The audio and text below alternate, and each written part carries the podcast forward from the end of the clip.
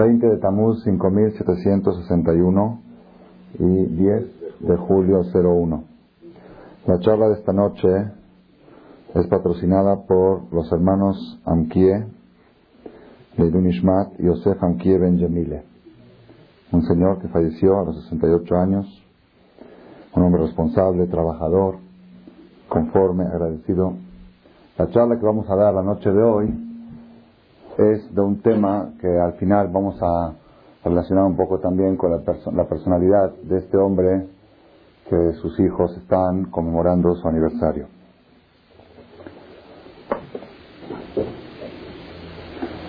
Está escrito en la Torá, al final del Pentateuco, al final de, de, Barim, los últimos tres versículos que leemos en Simchat Torah, cuando hacemos la fiesta de Simchat Torah, hay un versículo que dice así. ¿Se escucha bien ahí atrás? ¿Tú escuchas? Se dice así. Velo kam navi od de Israel que Moshe. No existió jamás un profeta en el pueblo de Israel igual que Moshe. No existió. No existió un profeta en el pueblo de Israel igual que Moshe. Pudo haber gente muy inteligente, más inteligente que Moshe. El rey Salomón fue más inteligente que Moshe. Pero el nivel de profecía, nadie pudo llegar al nivel de Moshe. Pudo, pudo ver gente quizá más tardí que Moshe, pudo ver gente de otros niveles, pero nivel de profecía, profecía quiere decir comunicación directa con el Creador, sin interferencia, no hubo. Los profetas más grandes que tuvo el pueblo de Israel tenían algunas, algún tipo de velos había una interferencia en, cuando tenían la, profecía. En cambio, Moshe, Asheriyadao Hashem Panim el Panim, tenía un contacto directo. No existió en la historia un profeta como Moshe, y no va a existir tampoco en la historia. Así está escrito en la Torah, para que sepas que el autor de la Biblia, que es Dios a través de Moshe, que sepas que este Moshe no existió uno igual que. ¿Está bien? Vienen nuestros sabios y nos dicen que hay que deducir aquí algo interesante. La Torah dice, no existió jamás un profeta en Israel como Moshe. Aquí hay una deducción de, de Israel. En Israel no existió.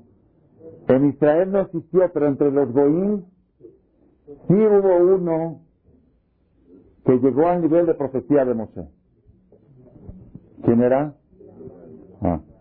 Algunos pensaban que era Cucho, ¿ok? Mardinan. Mardinan. Ahorita que eran parecidos, ¿ok? Ok. En Israel, en Israel no hubo nivel de profecía como Moshe. Pero entre los Goín sí hubo uno. Hubo uno que llegó al nivel de Moshe. ¿Quién fue? Bil'am. Este hombre Bil'am, nosotros vemos, aparece su historia en la terapia de la semana pasada. La nos cuenta su historia. Este hombre llegó al nivel de profecía de Moshe y por eso cuando Balak, el rey de Moab, un rey Goy, estaba atemorizado por la trayectoria avasalladora del pueblo de Israel en el desierto, que habían avasallado con los gigantes más poderosos, tenía miedo que me lleguen a destruir a mí también, dijo Moab. Dijo, ¿qué voy a hacer?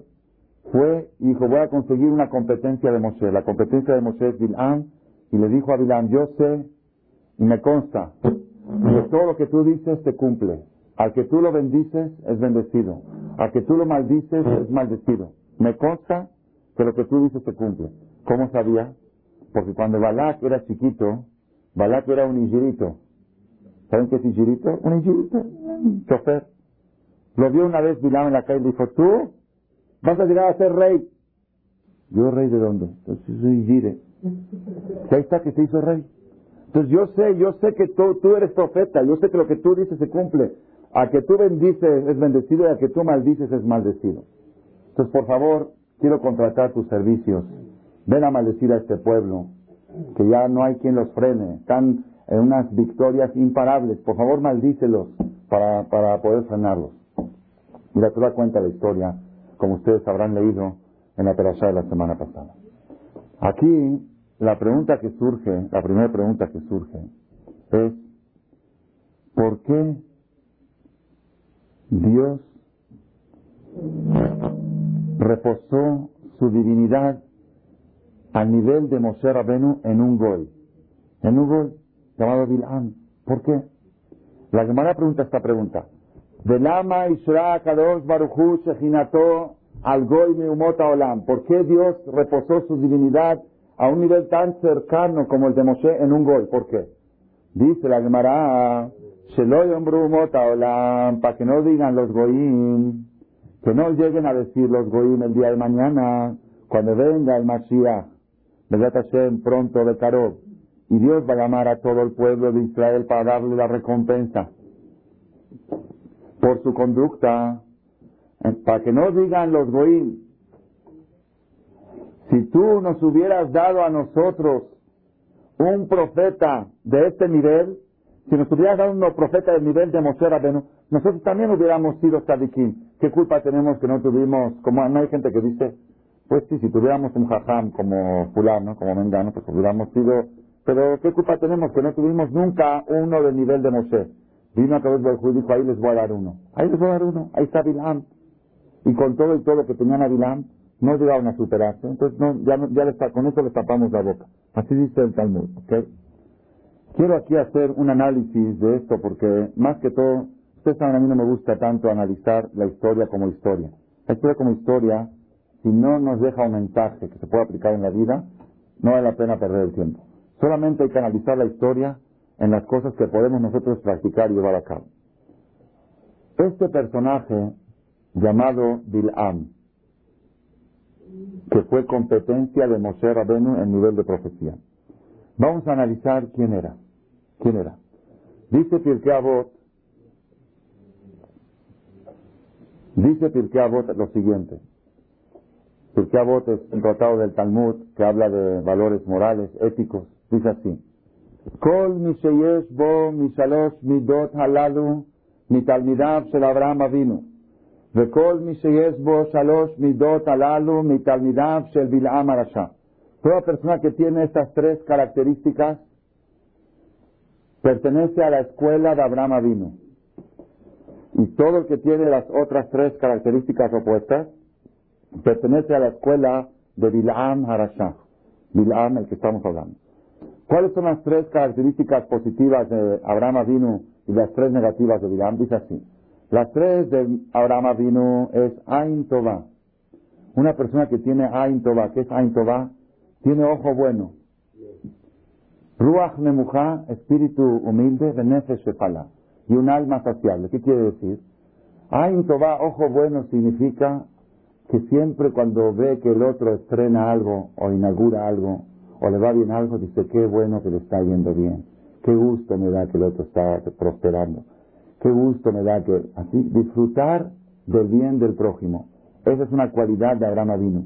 Lo que tú, lo que tú tienes que sea para ti, que lo disfrutes, Bilhana, la ok, tener buen ojo. Mi maestro, Fabio Shlita, nos decía siempre cuando éramos eh, en la yeshiva, cuando estábamos en la yeshiva, nos decía, aquella persona que se acostumbra a disfrutar del bien del prójimo, siempre va a estar celebrando.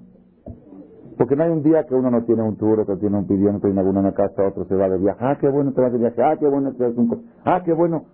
Siempre va a tener causas para estar feliz. Pero aquella persona que Barminan sufre con los éxitos del prójimo, toda su vida va a ser angustia. ¿Por qué? Porque Dios es muy bueno y le reparte a todos. Dios no da exclusividad. No hay exclusividad. Dios reparte a todos, ¿ok? Entonces, si tú quieres ser feliz, escuchen esto porque vale la pena. Si tú tomas la cualidad de Abraham vino, de gozar, de tener buen ojo con lo que tiene el otro, siempre vas a estar feliz. ¿Por qué? Ay, mira Baruch Hashem, mira fulano, me contó un amigo mío de, Israel que él, él iba muy frecuentemente con, con un gran jajam que se llamaba Rab Shlomo Zame Neuerbach, Alaba Shalom. Hace cuatro años falleció salió en la televisión en todo el mundo, aquí también lo, vimos, en su entierro hubo más de 500.000 personas. todo Jerusalén estaba todo el tráfico parado, desde su casa hasta el panteón, estaba lleno de gente, tapizado de gente. Ah, no caminaban, nada más pasaban a mis de mano a mano. Algo, algo impresionante, fue algo, un rabino muy grande. Este amigo mío, él frecuentaba mucho a hacer consultas con el rabino Shlomo Zamenhoderbach. Y una vez estaba entrando a su casa, él tenía una casa privada ahí en eh, Sharejes, un lugar, muy, una ciudad muy vieja, en Jerusalén, ¿ah? al, lado de Shiskin, pero Shiskin es fino, ahí es más viejito, ¿sí? ¿sí? Entonces, sube la escalera, en la mitad de la escalera hay un buzón de correo, luego sube un poquito más la escalera y está la casa. Entonces, iba entrando mi amigo y el rabino justamente también estaba entrando a su casa, él lo seguía atrás, se detuvo en la casilla de correo. Abre la casilla de correo, la esta, la, ¿cómo se llama? Te va al buzón, el buzón privado de él, había como 30 sobres. Ustedes están los ajamín grandes, todo el tiempo les llegan problemas, les llegan asuntos, problemas por acá, fulana, una viuda, un, esto, divorcios, problemas de acá, el salón, problemas, muchos problemas. Entonces el jajam empezó a seleccionar el correo. Abrió una, dice, esto están pidiendo que de acá para una viuda, para que le firme una recomendación, ok, la puso a un lado. Esto piden de una persona que Barminan pasó un accidente, está en el hospital, no tiene dinero, hay que ayudarlo. Voy a mandar una carta de fulano. Y así va. Después de tres, cuatro, cinco, seis cosas eh, tristes, ¿ok? De repente llega un bar mitzvah, una invitación a un bar mitzvah. Abre y dice, ah, bar mitzvah. Si le dice a la alumno, ah, bar mitzvah. ¿Sabes qué alegría es para un padre meter a su hijo en bar mitzvah? ¿Te imaginas qué alegría? De repente la cara le empezó a irradiar al jajam y estaba más feliz que el abuelito del niño. Mira, un bar mitzvah. Dice, ah, y aparte lo conozco. Ah, pues yo, no, yo pensé que no lo conocía, pero este sí lo conozco. Ay, es amigo mío. Ay, qué bonito. Empezó a disfrutar. Dejó la de barnizo a un lado. Luego una boda. Ah, boda, ¿sabes qué es boda? Tres meses antes, la novia, qué emoción, qué... Empezó a imaginarse la alegría de una boda. Y así cada... Y luego otra vez, otra vez. Me dijo este amigo, dice, la verdad, es por primera vez en mi vida aprendí qué quiere decir disfrutar del bien del otro. Nosotros cuando recibimos una invitación, lo primero que pensamos, ¿tengo compromiso o no tengo compromiso? ¿Tengo que ir o no tengo que ir? ¿Cuánto le voy a regalar? ¿Cuánto me regaló él? ¿Cuándo vamos a ir? ¿Qué me voy a poner? ¿Qué me voy a vestir? Eso es lo último que tienes que pensar. Primero, disfruta de que alguien está casando a un hijo, disfruta de que alguien está haciendo un bar. Hoy todo, todo es social, todo es cumplir, todo es pues. Goza con el... La persona me dijo este amigo así, dice, yo nunca entendía cómo los jajamín grandes pueden soportar tantas desgracias que escuchan. En las mesas de ellos, diario a diario llegan, pobre, este, este problema, el otro que su hijo enfermo, el otro que viuda, el otro que huérfano, el otro que acá, el otro que vivo. Cosas que, que la persona no puede soportar, el corazón, ¿cuánto puede cargar? Escuchar problemas. y estos jajamín, cuando hay, ven a alguien sufriendo, sufren con ellos. Entonces, ¿cómo pueden soportar? Y ahora me di cuenta cómo pueden. Porque también cuando la gente goza, gozan con ellos. Pues el que goza la alegría de todos tiene corazón para poder soportar los problemas de todos también. Entonces, Abraham vino es Ain Tová. Ain Tová quiere decir ojo bueno. Ojo bueno. ¿Dónde aprendemos que Abraham vino tiene ojo bueno? Cuando Abraham vino hizo la guerra mundial, fue a recuperar la guerra perdida de la guerra mundial de Sedón y Gomorra, y fue y recuperó todo el capital, le dijo el rey de Sedón y Gomorra, Dame nada más a las personas y quédate con todo el dinero. Todo el dinero es tuyo porque ya estaba perdido. Dame nada más a la gente y quédate con todo el dinero. Y Abraham dijo, juro por Dios que no va a tomar ni un centavo. Ni un centavo. Todo el dinero es tuyo. Yo nada más te hice el favor de recuperarlo. Ahí está. No, pero tú mereces porque no quiero nada. Dios lo que me quiere dar me lo va a dar de otra forma. Hay formas como dármelo. Este dinero es tuyo, es tuyo. Eso se llama Ain No poner los ojos en lo del otro. Lo del otro es del otro. ¿okay? Ruach Nemuja, Abraham vino también era un hombre humilde. Tenía espíritu humilde. ¿Dónde aprendemos que tenía espíritu humilde? Abraham vino dijo, Anojía Farba Efer, yo soy polvo y ceniza. ¿Cuándo dijo Abraham vino soy polvo y ceniza? ¿Cuándo lo dijo eso? Cuando fue a rezar por Sodom y Gomorra. Cuando Dios iba a destruir Sodom y Gomorra, Abraham se paró a rezar, Dios, por favor, quizá hay 50 tzadikim, quizá hay 40. Dijo, yo soy polvo y ceniza, pero escúchame mi rezo, quizá hay 10, 30 tzadikim, salva la ciudad. Rabotay, nosotros cuando escuchamos esto, ya seguramente lo habrán escuchado muchas veces, Abraham vino, era humilde, polvo y ceniza. Pero nada más, imaginemos un poco. ¿Quién era Abraham vino? Abraham fue el hombre, el único monoteísta, el primer monoteísta que hubo en la historia, el que difundió el monoteísmo. El hombre que lo echaron a un horno de fuego por su creencia en el monoteísmo. ¿Ok? El hombre que se tuvo que escapar de su país, perseguido, todo por Dios, todo es un hombre que toda su vida, su casa estaba abierta para recibir huéspedes, para educarlos y que se acerquen a Dios y para darles de comer. Las misbot que tenía Abraham Avinu, yo pienso que si yo fuera Abraham Avinu, la hablo de mí, no hablo de ustedes. Si yo fuera Abraham Avinu y me estoy parando a rezar por un ajeno, por un, por un, por los ¿sabes qué Dios? Fíjate qué bueno que soy, mira cuántas misbot hice en la vida, yo tengo ciento, cien años acercando a la gente a la Torah, haciendo tantas cosas buenas, dando conferencias en Marcela, haciendo cassette, haciendo el libro.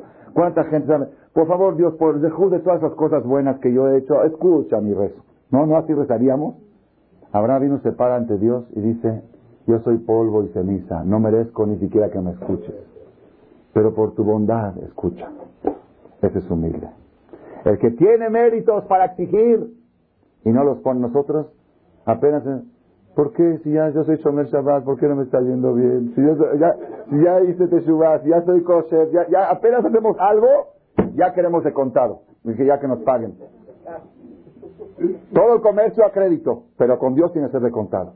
¿Ok? Crédito, se pagan a 30 días, a 90 días, Dios paga a 90 años. ¿Cuál es el problema? Hay, hay plazo, ¿no? 30, 90. Algunos se paga de contado. Nada más que sepan que cuando pagan de contado se paga mucho menos. Cuando se pagan a plazo, los intereses que Dios paga, ¿saben de cuánto son? ¿Cuánto? De 10 mil por ciento diario. Intereses de 10 mil por ciento diario y me quedo corto para que no se les haga, para que puedan calcular la cuenta. Entonces tú decides si quieres que te paguen de contado. No conviene, ¿verdad que no? Entonces, ¿por qué exiges? Los sadiquín dicen, a mí no me pagues nada aquí, todo va para allá. Todo, yo, todo en la inversión en Suiza, todo en Suiza. Allá, 30, 40 años después, porque ahí, ahí crece, ahí cuando vas a recibir el capital, ese es Abraham vino. Todo allá, acá no quiero nada. Y otra cosa que tenía Abraham, un Nefesh Shefalá, era un alma saciable. La Gemara cuenta que Abraham vino cuando llegó a Mitzrayim, tenía ya 60 años de casado, llegó a Egipto, le dijo a su esposa, me he dado cuenta que estás muy guapa. Y tengo miedo que te vayan a secuestrar y a violar, porque, dice, ¿cómo me he dado cuenta? ¿60 años de casado no te di cuenta? Dice, no, 60 años no puso atención, él no se fijaba, él, se casó con su mujer, no por su belleza física, aunque Sará, ustedes saben que Sará, la belleza de Sará, la Gemara cuenta así, que había un rabino, Rabio Hanán, que estaba en un cuarto oscuro, se remangó las manos y brilló el cuarto, de tanta belleza. Dice la Gemara que ese rabino, si lo ponías ante Sará, era como un chango ante una persona. Este rabino tan guapo, Rabio Hanán, o que era el hombre más guapo de la generación, si lo ponías con Sará, a comparación, parecía un chango ante una persona, la belleza de Sará. Sarah era una de las mujeres más bellas de la historia. La Gemara dice que a los 100 años tenía la belleza de una niña de 7 años. algo es impresionante su belleza. Y Abraham tiene casado con ella 70 años, 70 años. Oye, me, he dado cuenta que estás guapa. Dice la Gemara porque él no se casó con ella por su belleza. Él se casó con ella por su carácter, por su forma de ser, por su personalidad. Pero ahora que estaban entrando a un lugar de peligro, un lugar corrupto sexualmente, dijo, tengo que fijarme, a ver, ¿estará guapa mi esposa? ¿Puede ser que se les antoje? A ver, dijo, ah, sí, sí, sí, está guapa. Ese era, ese era Abraham Avino, ¿ok? Tres, tres cualidades de Abraham. Ain buen ojo en lo que tiene el otro. Ruach mujer humildad, nunca exigir crédito ante Dios, sino decir yo soy polvo y ceniza. Y tercero, y tercero, una vez cuentan de polvo y ceniza, ya que conté polvo y ceniza, esta está muy buena. Una vez cuentan que una persona estaba rezando en Kippur, en Kippur, parado, estás en Kipur, todos son tzadikim, ¿ok? Y hay, hay un rezo ahí al final de la mirada que dice, Ribonosh yo soy polvo, yo soy ceniza, yo no soy nada, Afarani de Hayay, soy polvo en vida, con más razón en mi muerte, soy gusano, no soy nada, soy cero, así, ¿ok? Y este estaba rezando, chillando, llorando, llorando, yo no soy nada, yo soy polvo. El otro que estaba al lado dijo, bueno, Jadito, pobre, pobre polvo. Estaba llorando, este, soy polvo, no soy nada, soy kiklim, alev, usado, Hizo Ose Shalom Bimromar, Ose Shalom Bimromar, y uno le estaba estorbando atrás. Uy, pobre le estaba, ¿por qué estorbas? Eres un esto, le empezó a insultar, le empezó a gritar. Luego hizo un escándalo porque no le dieron a la alía, le dieron una alía a subir al cefe, le dieron al otro, ¿por qué no me dieron a mí? Yo soy más que él, ¿por qué me quitan? Dice, oye, ¿Qué clase de polvo es? yo nunca vi un polvo, yo nunca vi un polvo que se queja tanto. Dice, no, yo soy polvo, él es doble polvo, los dos somos polvo, ¿ok? La persona dice, yo soy polvo ante Dios, pero ante él también es polvo, igual que yo. ¿Ok? No, no, la persona es, Abraham vino, hay que acostumbrarse, es lo que es humildad. Son tres, tres características de Abraham. Aintova, buen ojo, humildad, y nefesh shefalá, alma saciable, no buscar la belleza física, no buscar, sino siempre buscar las cosas por su valor verdadero, no por su apariencia fisonómica. Es Abraham Abin. Ahora vamos a ver la escuela del otro, la escuela de Bilam. Son dos universidades, dos academias. ¿Ok? ¿Cuál es la escuela de Bilam? Bilam Arashá Ain Ra. Ojo malo. Siempre está poniendo el ojo en lo que tiene el otro. ¿Cuál es el ejemplo? Cuando Balak le mandó a decir, ven a maldecir al pueblo y te voy a pagar cien mil dólares, o un millón de dólares, lo que le ofreció según la moneda de ese tiempo, dijo, ¿qué? ¿Qué cien mil? Ni un millón. Tu casa entera llena de todos tus tesoros no alcanza para pagarme. Porque si yo no te ayudo, pierdes la guerra y se llevan todo. Así que si me das tu casa, así le dijo, si me das tu casa llena de plata y oro, todavía no alcanzas a pagarme, me quedas a deber. Ain Ra, poner el ojo en lo que tiene el otro. Todo lo que tú tienes es mío. ¿Por qué? Porque sin mí no tienes nada. Ain Ra. Ruach Geboa, orgullo, cuando Balak le mandó los ministros para llamarlo a Bilán, para contratarlo a Bilán, Bilán le dijo, esperen que voy a consultar con Dios. Ani, va a consultar con Dios. Que sepan que él habla con Dios.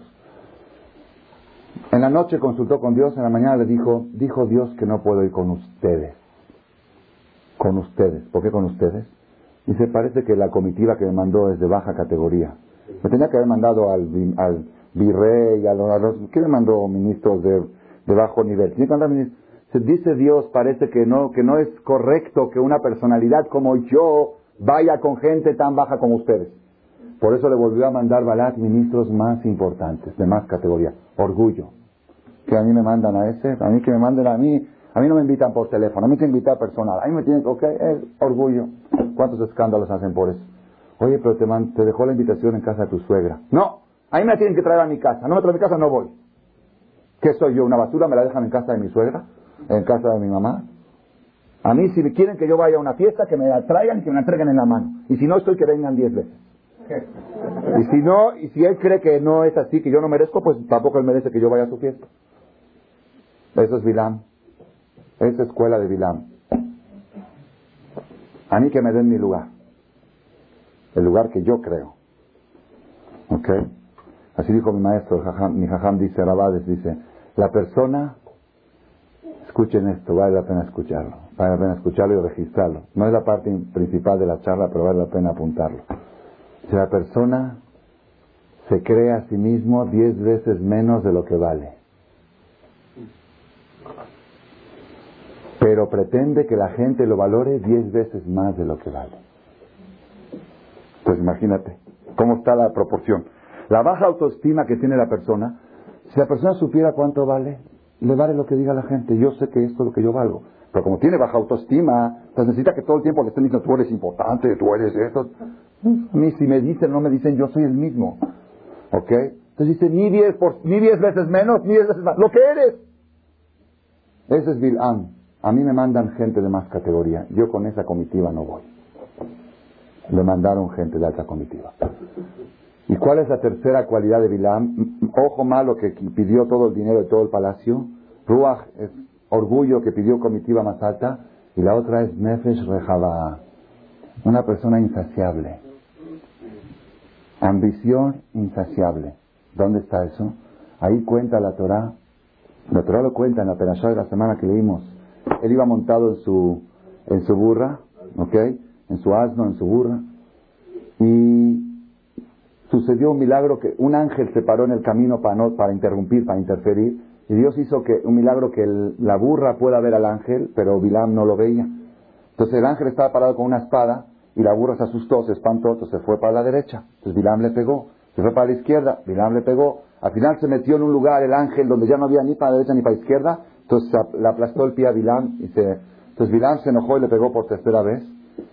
En ese momento sucedió un segundo milagro que la burra empezó a hablar. Y le dijo la burra a Bilam, ¿por qué me has pegado? ¿Qué te hice? Todo esto lo que digo lo dice la Torah. ¿Qué te hice para que me pegues? Almai kitanis de shalosh pamim. ¿Por qué me has pegado tres veces? Le contestó Bilam a la burra, Yo, yo, creo que si yo estoy montado en un animal y me empieza a hablar, me desmayo. ¿okay? No se puso a platicar con ella. ¿okay? En vez que diga, oye, ¿qué onda? ¿Qué onda estás hablando? ¿De, dónde salió eso? Primera vez en la historia y única vez en la historia que un animal habló con una persona. ¿Bilam se hubiera desmayado? No, se puso a discutir con él. Se puso al tú por tú, se bajó a su nivel. Le dice, estoy leyendo números 22, versículo 28. Abrió Dios la, boca de la, de la burra. Batomerle Bilam y le dijo a Bilam, me leja, ¿qué te hice? Que quitani de shalosh regalín, que me pegaste tres veces. Tayome Bilam, le dijo a Bilam, ¿cómo que hiciste? Te burlaste de mí. Luis Jerebiadí, si tuviera una espada, te hubiera cortado la cabeza. Es una burla lo que me has hecho. ¿Qué es eso que te vas para la derecha, para la izquierda, luego me aplastas el pie? Te burlaste de mí. Si tuviera una espada, te hubiera cortado la cabeza. Entonces dice, dice el Midrash que le dijo la burra, ¿y por qué no me la cortas? Porque no tienes espada. Entonces, ¿cómo vas a matar a todo el pueblo de Israel sin espada? ¿No era que tú eres muy poderoso? Di. ¿No era que tienes fuerza de maldecir? Maldíceme. Ah, no, si tuviera una espada te cortaría la cabeza. Y si, conmigo no puedes, con este pueblo vas a poder. Así le dijo la burra. Vatomer a el Bilam. Y le dijo la burra a Bilam, ¿cómo puedes pensar que yo me burlé de ti? Aló anojía toneja, yo soy tu burra, asherrahab talai, que tú montaste sobre mí, me odeja adayomas de. Desde el día que desde el día que empezaste a montar en burro hasta hoy, yo fui tu burra fiel. Siempre montaste en mí. Dice la hermana que Bilam le decía, no, no, yo de casualidad, porque mi caballo estaba descansando. Por eso. Dice, no, no, no, Tú montaste en mí toda tu vida. ¿Alguna vez te he fallado? ¿Alguna vez te he quedado mal? ¿Alguna vez te he hecho daño? Canti, la azot jaco. ¿Acaso yo te privé alguna vez algún servicio diurno o nocturno? Bil'am tenía relaciones con su burra, zoofilia. Así trae la Si alguna vez me privé de algo, me montaste por arriba y, al revés también. De todas partes. Como querías me montaste. ¿Alguna vez me negué a algo? ¿Cómo crees que ahorita me voy a burlar de ti? Merlo me dijo Bilam, la verdad, tienes razón, me equivoqué. Nunca me habías fallado. En ese momento Dios le abrió los ojos a Bilam y vio que había un ángel con la espada. Dijo, ya ves, ya ves que yo no te quise hacer ningún daño, ya ves que yo te estaba protegiendo, si seguía nos cortaba la cabeza a los dos. Así le dijo el ángel, si hubiera avanzado te hubiera cortado la cabeza a ti. Entonces la burra lo defendió, era fiel. Bilán se quedó callado, la burra le ganó. La burra le ganó, así está.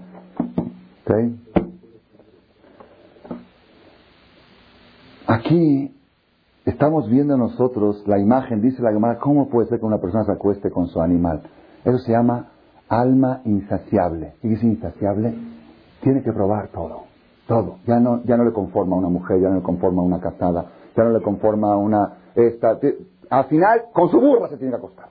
Hasta ahí, hasta ahí no se calma. Eso se llama Abraham vino, la escuela de Abraham vino, ni en su esposa se fijaba en su belleza, él se fijaba nada más en la personalidad de su mujer, no en la parte física.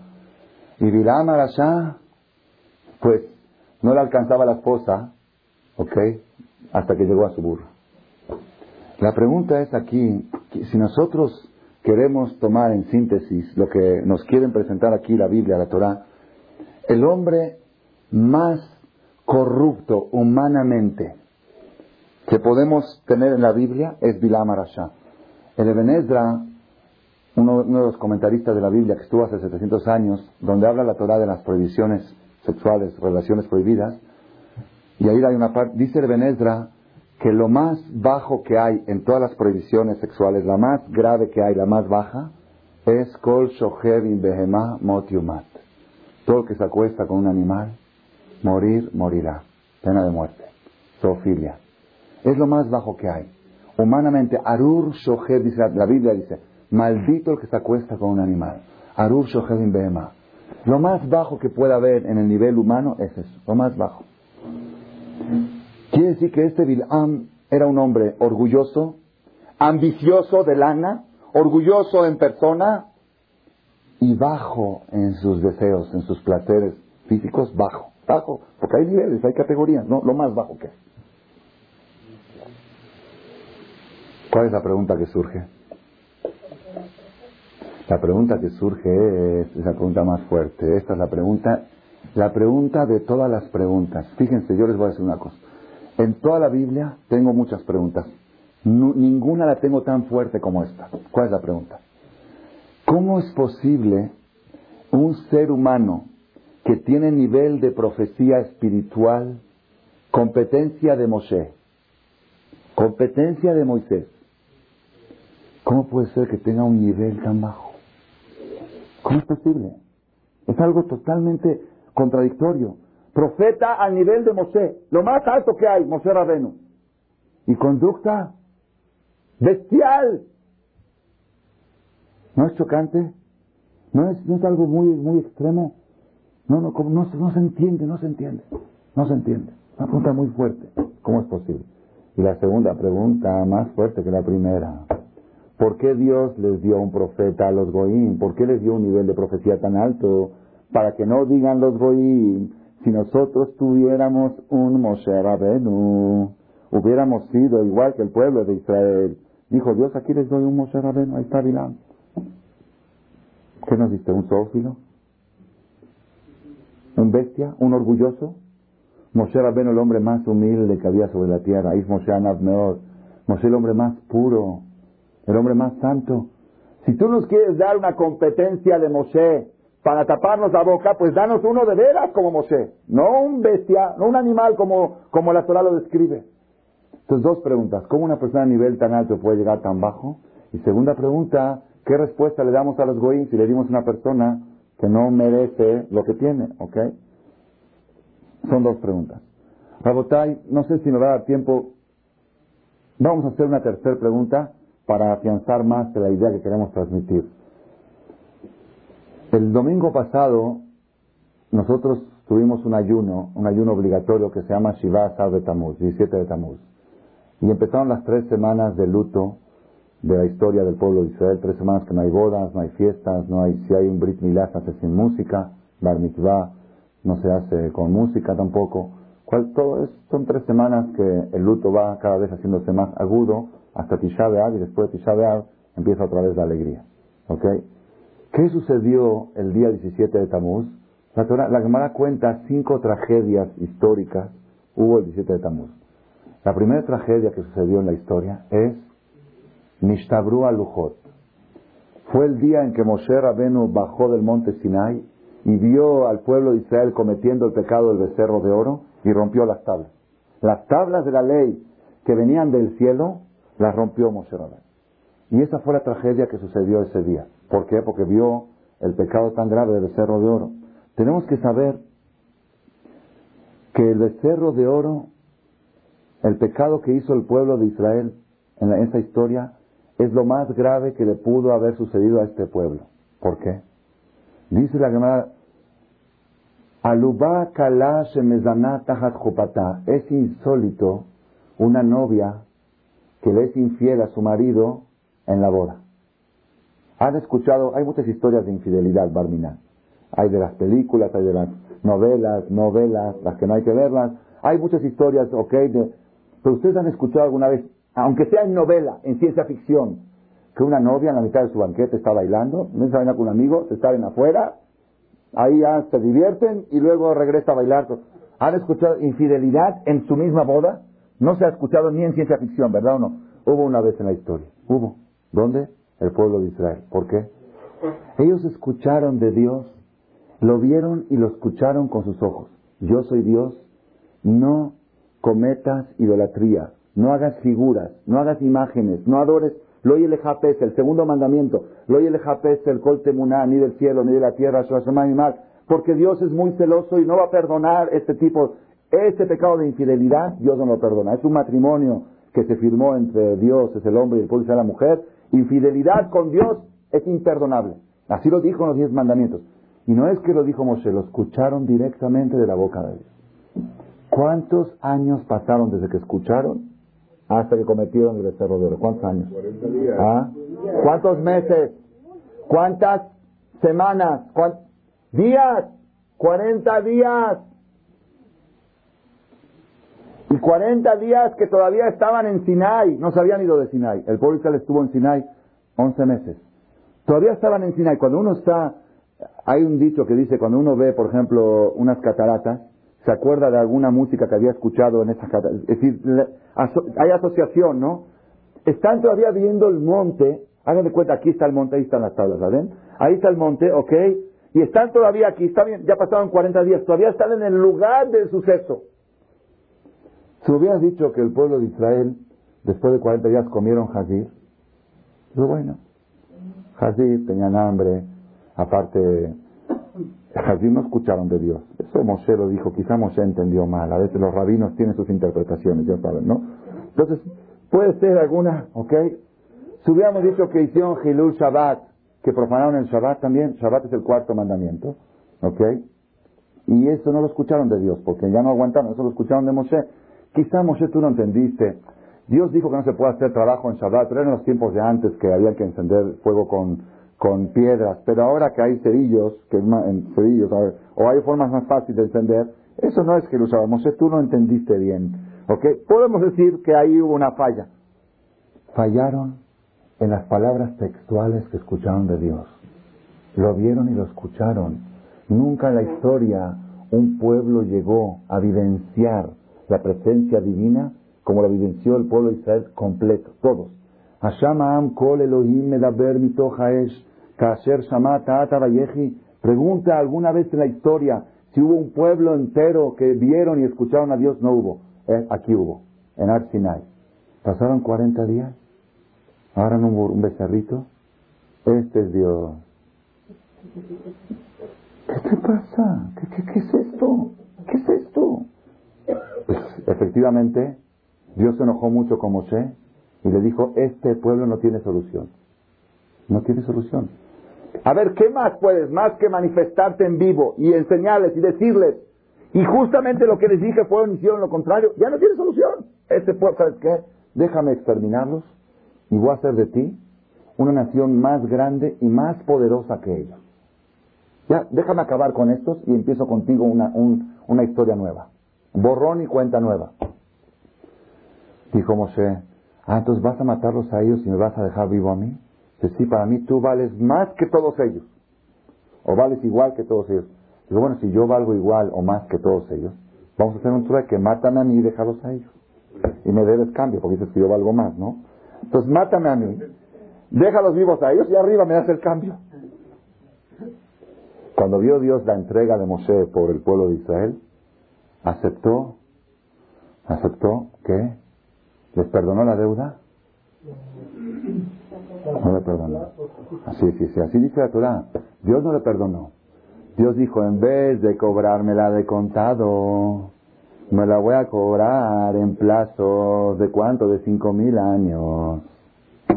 Dice la Gemara, cada generación y generación, Dios se cobra un poquito de la deuda del becerro de oro.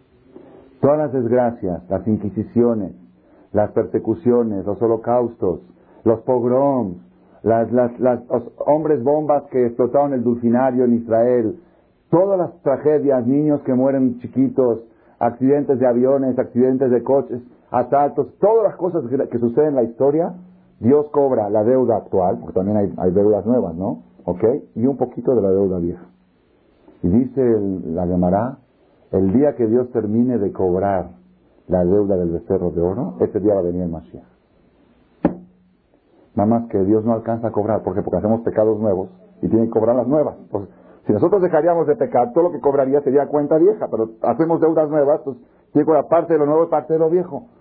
Quiere decir que nosotros, toda la situación difícil que tiene el pueblo de Israel en la actualidad y en la historia, es derivada directa del pecado del becerro de oro. Por eso digo, el día este, 17 de Tamuz, es uno de los días más trágicos de la historia del pueblo de Israel. Dejó huella, ese día quedó marcado como un día de tragedia, un día que hubo un cambio radical en la relación del Creador al pueblo de Israel. Entonces, si nosotros analizamos la historia y diríamos, ¿qué, ¿cuál fue la tragedia que sucedió el día 17 de Tamuz?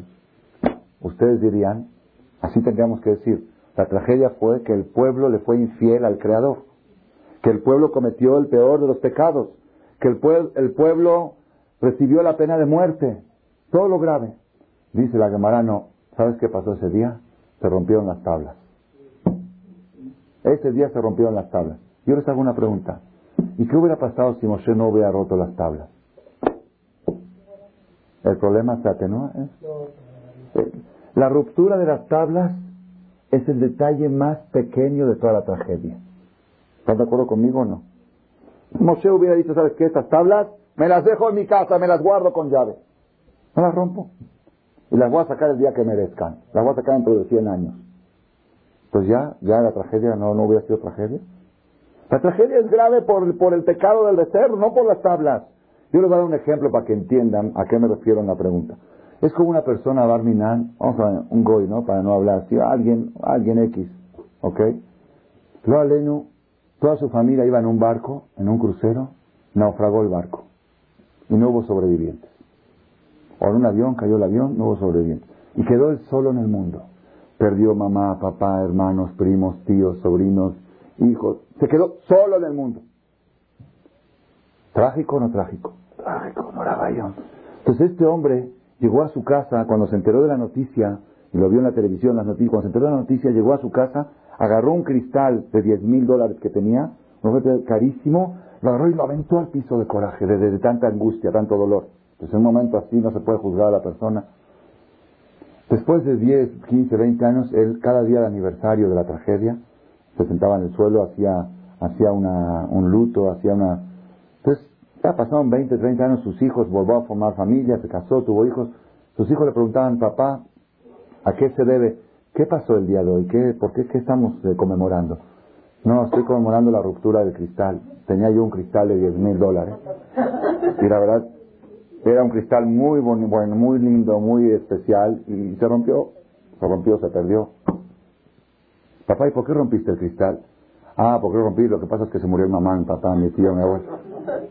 ¿qué me cuentas del cristal? El cristal es lo menos que uno piensa, pero no. Igual pasa con las tablas. Las tablas se hubieran roto, no se hubieran roto, es algo ínfimo frente a la desgracia tan grande que sucedió. Entonces aquí tenemos en total cuatro preguntas de la noche. Voy a cerrar las cuatro preguntas para ir a la respuesta. Primera pregunta, ¿cómo un hombre Bil'am de un nivel espiritual tan alto puede ser humanamente tan bajo. Dos, si Dios le quiere dar un profeta a los goim para taparles la boca, ¿por qué no les dio un Moshe, les dio un Bilam, les dio un Zoófilo? Tercer pregunta, ¿cómo un pueblo que llegó a un nivel tan alto de ver y escuchar a Dios pudieron llegar tan bajo de cometer el cerro de oro? Nosotros, aquí, Baruch en este público es heterogéneo, hay unos más religiosos, menos religiosos, unos Shomer Shabbat, unos Shomer esto, cada, pero a nadie de nosotros nos ocurre ahorita, por ejemplo, ir a misa el domingo. Yo creo, ¿no? O, creo, ¿ok? Ni el domingo, ni el lunes, ni el martes. Y, si vemos una imagen más, decimos imagen más, ¿ok? ¿Cómo puede, cómo puede un pueblo, y nosotros no vimos a Dios y no lo escuchamos, sino, pues ¿cómo puede un pueblo que llegó tan, tan alto bajar tan bajo? Y la cuarta pregunta, ¿por qué la Gemara cuando conmemora esta tragedia Dice, es la fecha en que se rompieron las tablas. ¿Eso es, el problema? ¿Las tablas es el problema? ¿O el problema es el pecado? Son cuatro puntos. Rabotai, aquí vamos a llegar al punto, a mi parecer, el mensaje que vamos a transmitir para contestar estas cuatro preguntas es el punto más esencial que el ser humano necesita grabar en su mente y en su corazón. Uno de los problemas más graves que tenemos en nuestra generación, principalmente en nuestra generación, es que la gente busca la vida fácil. Todos estamos de acuerdo que hay que tener un matrimonio, pero yo quiero matrimonio fácil. Todos estamos de acuerdo que hay que educar a los hijos, quiero educación fácil. Todos estamos de acuerdo que hay que trabajar, quiero easy money, Las Vegas, acciones, ya sabes, metes 100, de repente volteas, te despiertas, mil. eso es, eso es dinero.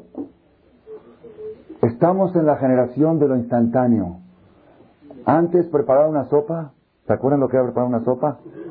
Buscar la leña, cortar la leña, encenderla, poner la olla, cortar la verdura, de esto. Ahora hagas el consomé y al micro. Rápido, sopa de un minuto. ¿Ok? Todo es es todo, en, todo sintético, todo en polvo, todo de, de microondas, ¿ok? Todos, todos nosotros quisiéramos tener un matrimonio apasionado. Pero yo quiero una mujer, así dicen los jóvenes que se van a casar, que van a buscar novia. Yo quiero una mujer que me haga clic desde el primer momento. Que la vea y me, me enloquezca desde el primer día. Entonces, esa mujer, con esa mujer voy a ser feliz. Y si es menos de eso, hago clic. Corto. Así pasa. Y yo les digo por experiencia. Todos los matrimonios que en el noviazgo hubo clic desde el primer día acaban casi divorciados. Casi divorciados. ¿Por qué? Porque hay una regla que dice así. Toda cosa que viene fácil se va fácil, tan fácil como llegó. Y toda cosa que viene con lucha y esfuerzo es permanente y eterna. Si el primer día conociste a tu mujer, a tu futura mujer, a tu novia, dijiste, ¿esta para mí? No me late. No lo que a ver qué quiero. Bueno, mira, es buena familia, es... No, pues no me nace nada por ella. Bueno, espérate, sueye, sueye, leat, leat, prueba otra vez, prueba otra vez, trátala. Es... Bueno, la próxima vez sale, bueno, ¿qué sentiste ahora? Sentí un poquito más, pero no, no, no, no es, no es para, bueno, espérate poco a poco. Ah, el amor hay que luchar, hay que cultivarlo. Mi maestro, Rabbi de Shlita, Tzadik, me dijo, el primer año de casado, dice, a mí me tardó 10 años consolidar mi matrimonio. 10 años. Y de un principio, cuando entro al matrimonio, sé que entro a luchar por él. La playa. No dice, en ninguna parte dice la Torah, no vayas a la playa, no dice. No dice, búsquenle, no van a encontrar. No van a encontrar. Y en todo caso van a encontrar donde dice la Torah que grandes jajamín iban a la playa. Así dice la Torah. ¿Qué dice la Torah? La Torah dice, Lotaturu, Ajarele, Babujem, Mesem. No veas a una mujer en un estado provocativo. Es lo que dice. ¿Eh? Si no es provocativo, una vez un señor dice, no, es que para mí yo voy a la playa y, no siento nada. Dice, pues vete al psicólogo. Le perdóname. Si vas a entrar, vete al psiquiatra. Psicólogo, psiquiatra. Una vez un señor le dijo a mi jajam, yo estaba presente, un señor de Argentina, un señor religioso, le preguntó a jajam, ¿tú vas a las playas mixtas? Dice, sí, jajam, y a Abishu, sí voy. Dice, ¿cómo vas? Es haram, no se puede, taturo. Dice, jajam, Bishvili Nashim se quemó parot. Dice, para mí las mujeres son como vacas. Así le dijo, así, Dijo, perdóname, nada más para un burro la mujer es una vaca. ¿Ok? Para un ser humano la mujer es una mujer. ¿Ok? ¿Qué, qué? Entonces, fuimos allá a, a Veracruz, cacher bien, hombres por un lado, mujeres por otro, teníamos horario para la alberca y la playa, todo muy bien organizado. El último día, dos días antes de, de retirarnos, me vino el hermano del dueño del hotel, que vive aquí en México, fue a Veracruz, y vio que había judíos, que había rabinos, fue a hablar con mi hermano y dice que tiene consultas sobre religión, quiere consultar. No sabe que yo no soy experto, vaya con mi hermano mayor, lo mandó conmigo. Nos sentamos ahí en la terraza del hotel con la vista al mar a platicar. Entonces él me contó que él pertenece a una secta aquí en, México, están en Mariano Escobedo, que ellos es una especie de comunidad, no son ni cristianos ni judíos, por supuesto, y tienen, están adoptando costumbres nuestras, muchas costumbres nuestras. Abrieron escuelas, ellos abrieron una escuela para ellos nada más, escuela de la comunidad de ellos, separado hombres y mujeres. O sea, no son, no son judíos ni religiosos. Tienen, están tomando y están, y, me, dijo, me dijo varias cosas de nuestras costumbres. Le dije, ¿y eso dónde lo sabes? Dice, no, es que hay judíos desertores casados con no judías que fueron expulsados de la comunidad y ellos se acoplaron a nuestra comunidad y nos, nos cuentan de burla las costumbres que tienen los judíos y nosotros las adoptamos en serio. Ellos lo cuentan de burla, nosotros adoptamos en serio. Bueno, y así, bueno, al final me estaba diciendo varias cosas. Él es doctor, este señor, el hermano del dueño del hotel, es un doctor. Dice, así me empezó a decir varias cosas interesantes. Dice, ¿para qué Dios creó las pompas? Si yo soy doctor, dice, las pompas no tienen ninguna función, ¿para qué les creó? Dice, para pegarle a los niños y educarlos, como dice el rey Salomón. Pégale a tu hijo y edúcalo. Sí, dice lo que hoy día la psicología, nada le diga, se vaya a molestar, se vaya, a traumar, sentimientos de culpa. Eh, sentimientos de culpa y nada. ¿Dónde están la educación? ¿Dónde están ¿Dónde están los hijos del rey Salomón, la educación que nos enseñó Salomón? ¿Quién? A ver, ¿qué generación salieron mejores los hijos? ¿La que nos daban esto o la que no le digas nada para que no se traume? Dale coca, te pidió coca, dale, eh, no le digas, no le digas, déjalo. Ve a ver cómo se ve la generación Balminán. Entonces el Señor me estaba contando que tiene una hija de 16 años y otra hija de 14. Dice, así contando su vida, su forma de vida. Dice, nosotros en la casa no tenemos televisión. Creo que usted escuchó una conferencia de Radio Again. Así le pregunté, y dije, ¿de dónde estoy, Yani? Está bien, que sean más o menos así, pero digo, ¿cómo? ¿Qué, qué, goy no tiene, qué goy no tiene tele en su casa? Se me hizo muy raro. Dije, eso está curioso y quiero escuchar. Dije, ¿por qué no tiene? Si yo le voy a dar una explicación, Rabino, a ver si usted me entiende. Dice, usted sabe que hay tuberías de donde pasan aguas negras, ¿no? Si imagínese usted que viene el gobierno, está poniendo las tuberías y quieren pasarla por el salón de su casa. Usted aceptaría que pase, pero abierta, ¿eh?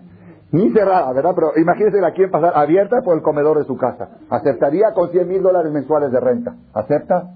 Dice, cuando abres ese aparato, no es la coladera de la ciudad, es la coladera de todo el mundo que pasa por tu casa. ¿Cómo va a permitir yo que la mugre de todo el mundo pase por mi salón?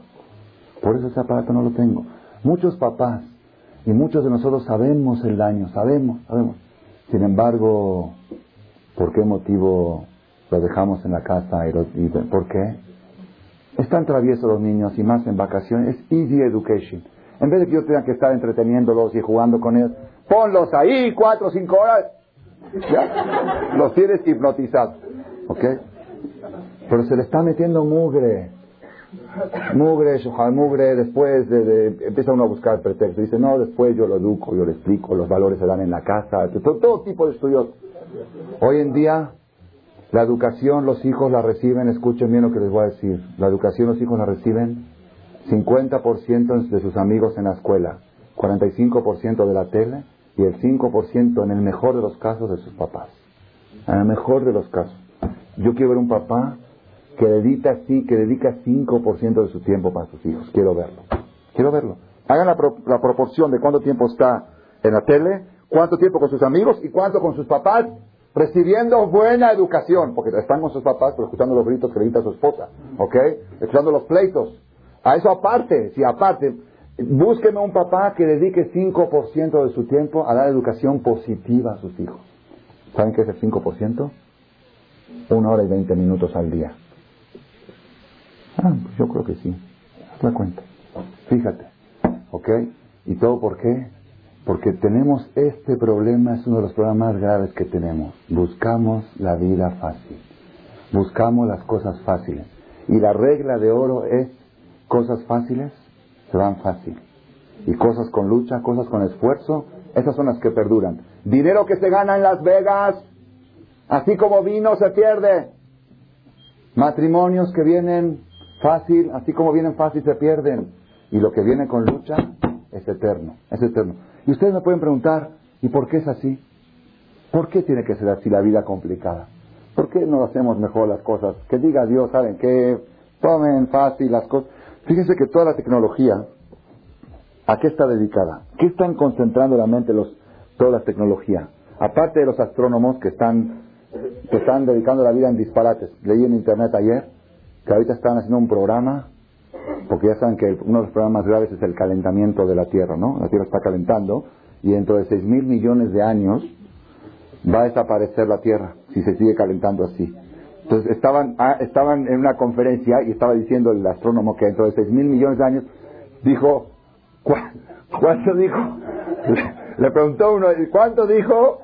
Dice 6 mil millones. Y dice, ah, pues, ah, qué bueno, porque pensé que 6 millones. Estaba asustado. Entonces, ¿qué van a hacer? ¿Qué van a hacer los astrónomos? si no fuera que si, si, no fuera que está en internet, yo ustedes dirán este hombre está contando cuentos. Parece, parece chiste lo que estoy contando. Los astrónomos tienen un nuevo programa que van a cambiar el curso del sistema solar. Van a hacer que la Tierra circule de otra manera. Así sí, y alejar un poquito al Sol con armas nucleares van a hacer explotar en Marte algo para que el, Sol se aleje un poco y la Tierra un poco para allá, pero tienen miedo que si te alejas demasiado se congela todo. Así estaba ahí. pero es un, es un proyecto serio ¿eh? de los astrónomos nuevos, lo vi ayer en las noticias, en ares.com.ir. ¿Ok? Esos son los astrónomos. Pero la tecnología, la tecnología moderna, ¿a qué está dedicada? A, a facilitar la vida. ¿Sabes qué? Antes para, antes para poder bañarte, Tenías que hacer el gran esfuerzo de abrir la llave. el gran esfuerzo de hacer así para que se abra la llave. Ahora te metes, clic, solito cae el agua. ¿Ok? Mete las manos. Un día fui a hacer tirate al aire en un lugar, le digo, en una oficina, digo, ¿cómo así? Ahí está la llave. Digo, ¿pero dónde está la llave? Dice, no hay llave, ahí está, pero hay llave. Se meta las manos. Digo, ¿pero dónde está el agua? Dice, tú mete las manos, mete las manos. No te esfuerces. Fácil. Fácil. Y hay carros, sí, hay carros que tú le dices, puerta, ábrete y se abre. Motor, enciéndete y se enciende. Y hay computadoras ya que nada más les hablas y hacen lo que decís. Vida fácil, vida fácil. Yo sabes que no, por eso, y por eso los matrimonios no duran. ¿Por qué? Porque vida fácil puede ser encontrar, pero mujeres fácil no hay ninguna. ¿Ok? Hazme la cena. ¿Y por qué? O le dices, hazme un té. Dice, mejor un café. Bueno, hazme un café. No, pero dicen que el café no es bueno, mejor un jugo. ¿Sabes qué? hazme lo que sea. ok, no hay vida fácil. En mujeres fácil no hay, por eso los matrimonios no duran. La tecnología pudo hacer todo fácil menos mujeres. Sí, no pudo eso, meterse, si, si pudieran crear un aparato y hacer mujeres que sean robots, que el marido les diga, hazme esto sin mi vida, como no, sería precioso, estaríamos felices, pero lamentablemente no lo hay, ¿ok? Entonces, ¿qué? Entonces, ¿qué? Por eso las cosas no duran, por eso hay segundo y tercer matrimonio.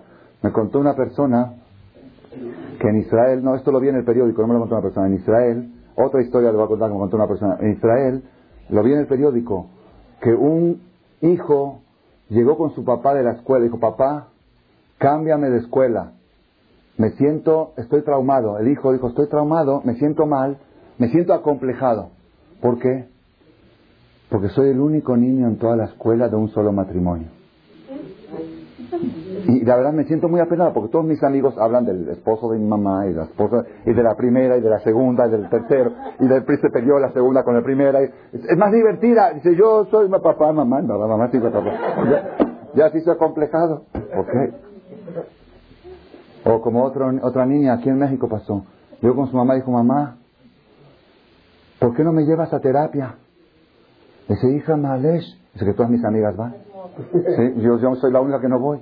¿Ok? Otra persona me contó, eso sí me lo contó una persona, que estaban en un café en Tel Aviv, ahí sentados en un café, un hombre con su mujer, y suena el celular. Y el marido está así, ¡ay, ¿por qué? le preguntó a la esposa qué es. Dice, es que mis hijos y tus hijos le pegaron a nuestros hijos. ¿Por? ¿Por qué? ¿Y todo eso por qué? Todo eso por qué? Porque la persona quiere vida fácil y vida fácil no hay. Sí hay. Sí hay vida fácil, pero como viene fácil, se va fácil. Y se pierde. Si hay matrimonios fáciles. Hicieron clic del primer día, enamoradísimos se casaron, enamoradísimos. Y vayan a ver cómo se divorciaron. ¿Ok? Ese es un Ahora, ustedes pueden preguntar, ¿y por qué? ¿Por qué esta regla? ¿Por qué, ¿Por qué tiene que ser así la vida? ¿Por qué no puede Dios facilitar más las cosas y ponerlas que sea fácil la vida? ¿Por qué? Te voy a decir por qué. Y esto vale la pena escucharlo. Había un, un gran jajam que se llamaba Rabbi Yosef Caro. ¿Ustedes escucharon hablar de Rabbi Yosef Caro? Él vivió como hace 500 años.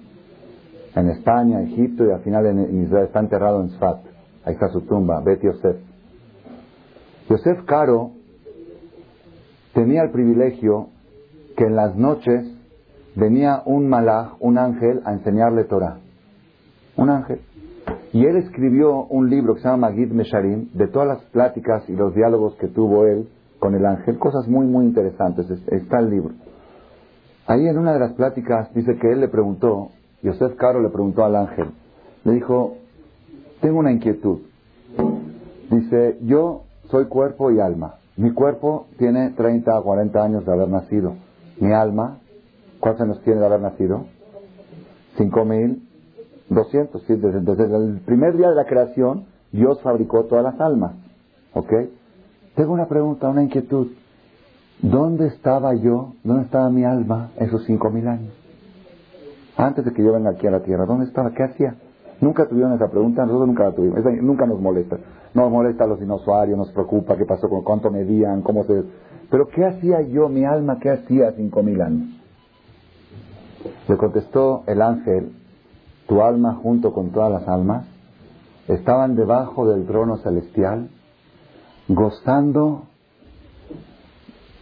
del placer divino, Miziva Shejina, del resplandor del placer divino. Es un placer inigualable. gozando y gozando y disfrutando y pasándola lo mejor que se... Todos los placeres que te puedas imaginar no se comparan, multiplícalo un millón de veces más, eso está, así estaba tu alma cinco mil años. ¿Ok? Ahora tengo otra pregunta. Después que yo me vaya de aquí, si voy a ser tzadik, tzadik, tzadik, si llego a ser bien tzadik, ¿a dónde puedo llegar? Lo más alto que puedo llegar. Dijo, ah, si eres muy tzadik, tzadik, tzadik, vas a llegar debajo del trono celestial y vas a gozar del placer divino.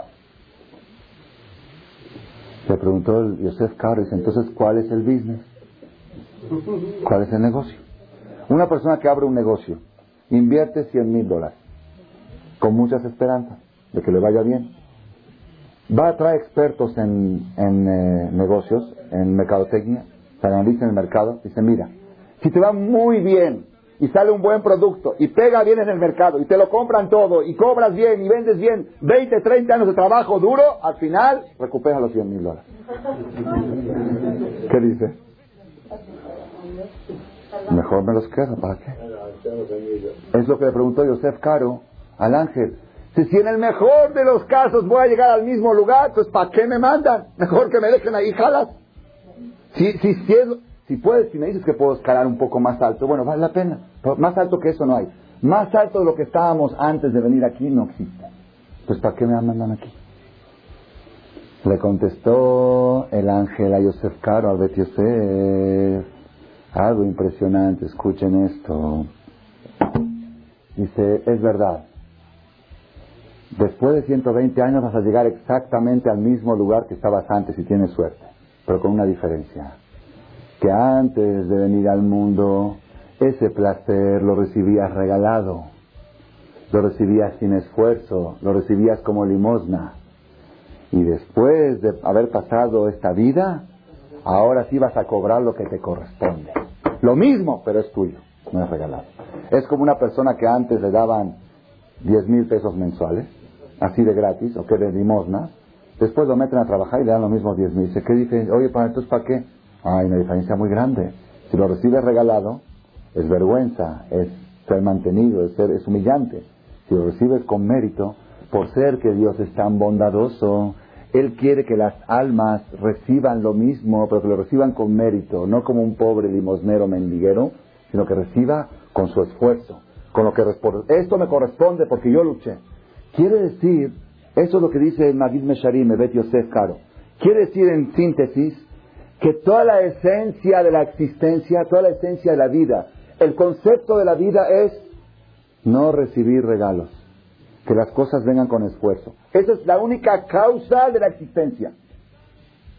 Por eso dijo el rey Salomón en Proverbios, Sonematanot y el que odia los regalos vivirá.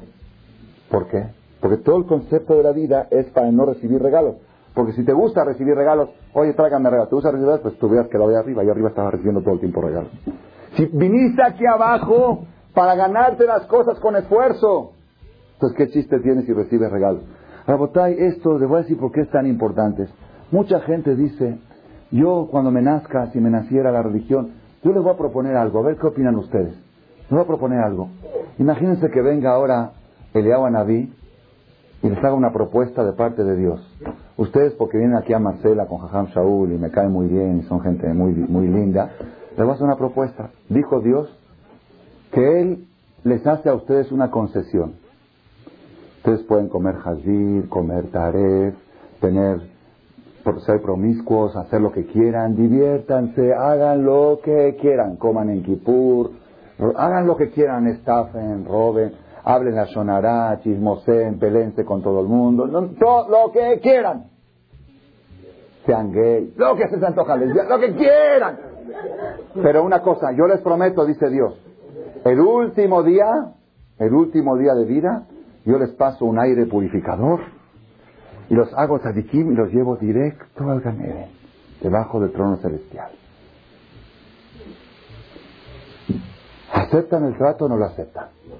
Vida libre, libertad total. No hay juicio, no hay culpa, no hay castigo. Yo te llevo al Gan Eden a lo más alto. Uno que dice, pues antes de esta conferencia a la queja. La verdad, Ya, no tienes sentimiento de culpa, haces lo que quieres, vas ahorita a la mansión, te comes tus, pechas tus tacos sin remordimiento de conciencia, disfrutas de la vida, te diviertes, a como quieras. Y sabes que sigues siendo sadik. ¿Saben quién dijo eso? Eso lo dijo Bilam. Bilam, en una de sus, de una de sus maldiciones que, dije, quiso decir, dijo, Tamot nafshimot yesharim. Ojalá yo pudiera morir como ellos, como los sadikim. Ojalá que mi final, que mi futuro sea igual que el de ellos. ¿Es buen negocio o no es buen negocio? ¿Aceptan el negocio o no? Sería padrísimo, ¿verdad o no? Nada más quiero que sepan una cosa. Si nos ofrecen este negocio y lo aceptamos, perdemos el derecho a existir. ¿Por qué? ¿Para qué estamos aquí? Para que Dios te regale el Ganeden, ya lo tenías regalado antes. Si justamente viniste aquí para luchar por el Ganeden, para que no te lo regalen. No, yo te regalo, yo te hago sadik. No me hagas sadik, yo me tengo que hacer sadik. Si para eso vine, para que tú me hagas, yo ya estaba hecho de antes. Antes de venir al mundo éramos todos sadikim, o no éramos sadikim. Alma pura, ¿no dicen cuando nace uno, el niño? Ángel. Entonces, ¿para qué ensuciarla? Déjala así. ¿Cuál es la respuesta? Éramos sadikim sin esfuerzo, sadikim regalado. Éramos sadikim por naturaleza. Ahora vamos a ser sadikim por esfuerzo. Y para eso venimos. Es la causa de la existencia. Rabotá, hay mucha gente que dice, cuando me nazcan las cosas, cuando las cosas me, cuando yo sienta por naturaleza respetar Shabbat, que sienta yo ese placer, esa inspiración, claro que sí lo voy a hacer, claro que sí, con mucho gusto. y el día que lo sientas, ya perdió el sentido. Vas a tener que buscarte otro reto, porque todo el sentido de la vida es la lucha. Todo es la lucha. Pobre de aquella persona que no tiene causas por qué luchar. Pobre. Pobre de aquella persona que está buscando la forma de evadir la lucha. Todo el chiste del Shabbat, ¿sabes cuándo es? Yo le voy a decir, una persona, una persona que sale de aquí y es una persona que no fue educada al kosher y está empezando a cuidar kosher y pasa, sale de aquí tarde porque está acabando tarde el jajam, ok, con hambre, ok, pasa por un restaurante y huele la carne, taref, huele la carne, sabrosísima, sabrosísima y se antoja, se antoja, vamos, vamos aquí, vamos, ya vamos. Pero kosher sí, pero no, pero no, pero sí, pero no. Al final, al final, se contuvo y no entró. No entró, ¿ok? Esta persona que comió kasher está cien veces más superior al jajam que comió kasher en su casa. Cien veces más superior. ¿Por qué? El jajam no hizo nada por su kosher. ¿Qué lucha hizo? No hizo lucha. Él lo educaron así de chiquito. ¿Ustedes creen que jajam tiene lucha? ¿Voy a la mansión? No, no, no, Ni dinero tiene para ir, ¿ok? Entonces ni siquiera tiene, no es por eso, no, no tiene Bijlal, no tiene, no se despierta Bijlal. Entonces, ¿quién vale más? Vale más. Eso se lo dije, el, viernes pasado se lo dije a mis alumnos en la Yeshiva, en, Polanco. Dije, vale más una persona no religiosa que lucha por algo que un religioso que no lucha por nada. Eso es 100%, porque todo el sentido de la vida es luchar. Entonces, ¿qué? El religioso que ya está en un nivel ahora tiene que buscar otro reto, luchar por otro nivel. Ahora tengo que cuidarme más en la Shonara, que eso sí me cuesta. ya que superé esto, ahora me tengo que cuidar más en lo... Todo el sentido de la vida es la lucha. En el momento en que te nazca algo de la religión, estás en un problema. Tienes que buscar algo que no te nazca para luchar por él. El momento en que todo, todo el sentido. Rabotai, ¿cómo, cuál es el? Vamos a contestar las cuatro preguntas. Bilam, ¿están escuchando? Bilam Arashá estaba en el mismo nivel de profecía que Moshe Rabenu. Bilam estaba en el mismo nivel, nada más con una diferencia. Moshe Rabenu, ¿cómo llegó a ese nivel de profecía? ¿Alguien se lo regaló? ¿Cuántos años se tardó Moshe en llegar a ese nivel? A la primera vez que Dios se le presentó a los 79 años. 79 años de superación personal, de lucha, de esfuerzo, de dominar su carácter. ¿Cómo era Moshe Rabenu de naturaleza? La Torah dice que Moshe era el hombre más humilde. Hay una historia de un rey de África que sabía, sabía conocer el carácter de las personas según su fisonomía. Fisonomista mandó a dibujantes que le dibujen la imagen de Moshe Rabenu para analizarla. Quiero saber este, este hombre líder. Que, le trajeron la, el dibujo de Moshe. ¿Qué decía el dibujo? Asesino, adúltero, violador, corrupto, orgulloso, atropellador. Dice, no, no, no, no me lo dibujaron bien. Mandó a otros dibujantes. Después de mandar a 20 dibujantes, todos el mismo dibujo. Digo, ¿cómo es posible? Moshe Rabenu nació con todos los defectos del mundo y lo fue superando uno a uno. Ese es Moshe, eso es lo que vale. Es, llegó a tener lo mismo que Moshe, nada más con una diferencia. Se lo regalaron. Se lo regalaron. Todo ese nivel espiritual regalado lo llevó a acostarse con su animal. Oye, ¿cómo puede ser? Porque lo regalado, así como viene fácil, se va fácil. En el momento en que se le quitara la profecía, era una bestia. Porque ese nivel lo consiguió regalado. No, lo, no, lo, no, lo, no luchó por él. Los Goim, ¿qué respuesta le da Dios a los Goim? Los Goim dicen, si tú nos hubieras dado un profeta como Moshe, nosotros hubiéramos sido igual que Israel. ¿Qué les contesta Dios a los Goim? Yo les di un profeta como Moshe, yo les di a Moshe, yo no les di a Moshe. Ellos lo fabricaron a ese Moshe. Ustedes fabriquense un Moshe, ah, ¿ustedes quieren que se los regale? Aquí va regalado. A ver, salió peor que todos. Rabotai, si ustedes quieren saber por qué se rompieron las tablas de la ley, por qué el pueblo de Israel llegó de lo más alto a lo más bajo, ¿qué esfuerzo hizo el pueblo de Israel para escuchar la palabra de Dios? ¿Hizo algún esfuerzo? Llegó Dios y le dijo a Moshe, pregúntale si quieren escucharme y verme. Qué padre, ¿no? Imagínense ustedes si viene Eliyahu Naví y dice, oigan, ¿quiere que venga yo una noche, un martes en la noche aquí y, que me aparezca? ¿Aceptan o no? Yo ahorita les propongo, ¿aceptan Eliyahu Naví aquí que les eche una verajada? ¿Aceptan o no? Sí, lo primero que preguntar cuánto cuesta. Gratis, uh, que vengan dos Eliyahu. Gratis, que vengan tres, ¿ok? Viene Eliyahu, todos nos impresionamos. ¿eh? A los dos, tres días todo quedó igual, no pasó nada. Pues yo les digo, ¿saben qué? Si pueden ver al liado, pues tienen que ayunar 40 días de no ofender a nadie, no hablar la sonora. Esto tiene que ser kosher. Lo dejamos para después, ¿ok? La persona, todos queremos niveles altos, todos queremos, pero sin luchar por ellos. Todos queremos matrimonios buenos sin luchar por él. Sin luchar por él. Las primeras tablas de la ley, dice la Torah, que hasta las piedras eran del cielo. Las piedras, la materia. No es que Moshe subió piedras y las escribieron. La piedra abajo era, era un zafiro, un, un mármol muy caro, ¿ok? Algo, ¿Cómo? Era un diamante transparente y Dios dice, hema, hasta las piedras, todo era de Dios. Vaiten el Moshe dijo, toma Moshe, aquí están las tablas. Tablas regaladas, divinidad regalada, no duraron ni 40 días. Las segundas tablas, las segundas tablas, ¿saben cuánto esfuerzo tuvieron que hacer para recibirlas? Moshe rezó 40 días y 40 noches. Él subió a rezar arriba y el pueblo Israel rezó abajo. Son los días de Selijot que vamos a hacer ahora antes de Roshaná. Después bajó Moshe en Kippur y esas, esas piedras ya no eran piedras del cielo. Eh, Dios dijo a Moshe, agarra piedras de abajo, escúlpelas, tállalas, súbelas, baja. Ah, esfuerzo propio, esas son las que tenemos hasta hoy en día. Este es el mensaje, Rabotai. La gente que trasciende en la vida es la gente luchadora. La gente que busca retos, pues la gente que busca cosas fácil es la gente que muy fácil tropieza muy fácil fracasa.